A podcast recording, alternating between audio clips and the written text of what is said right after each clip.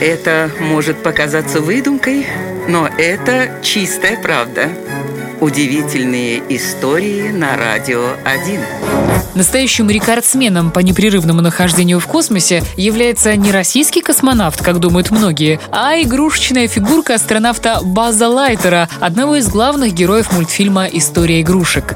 Эта 30-сантиметровая кукла провела на орбите 458 дней. Вы спросите, как она там оказалась? Есть такое милое предположение, что астронавты берут в космос игрушки, дабы легче пережить разлуку с домом и детьми.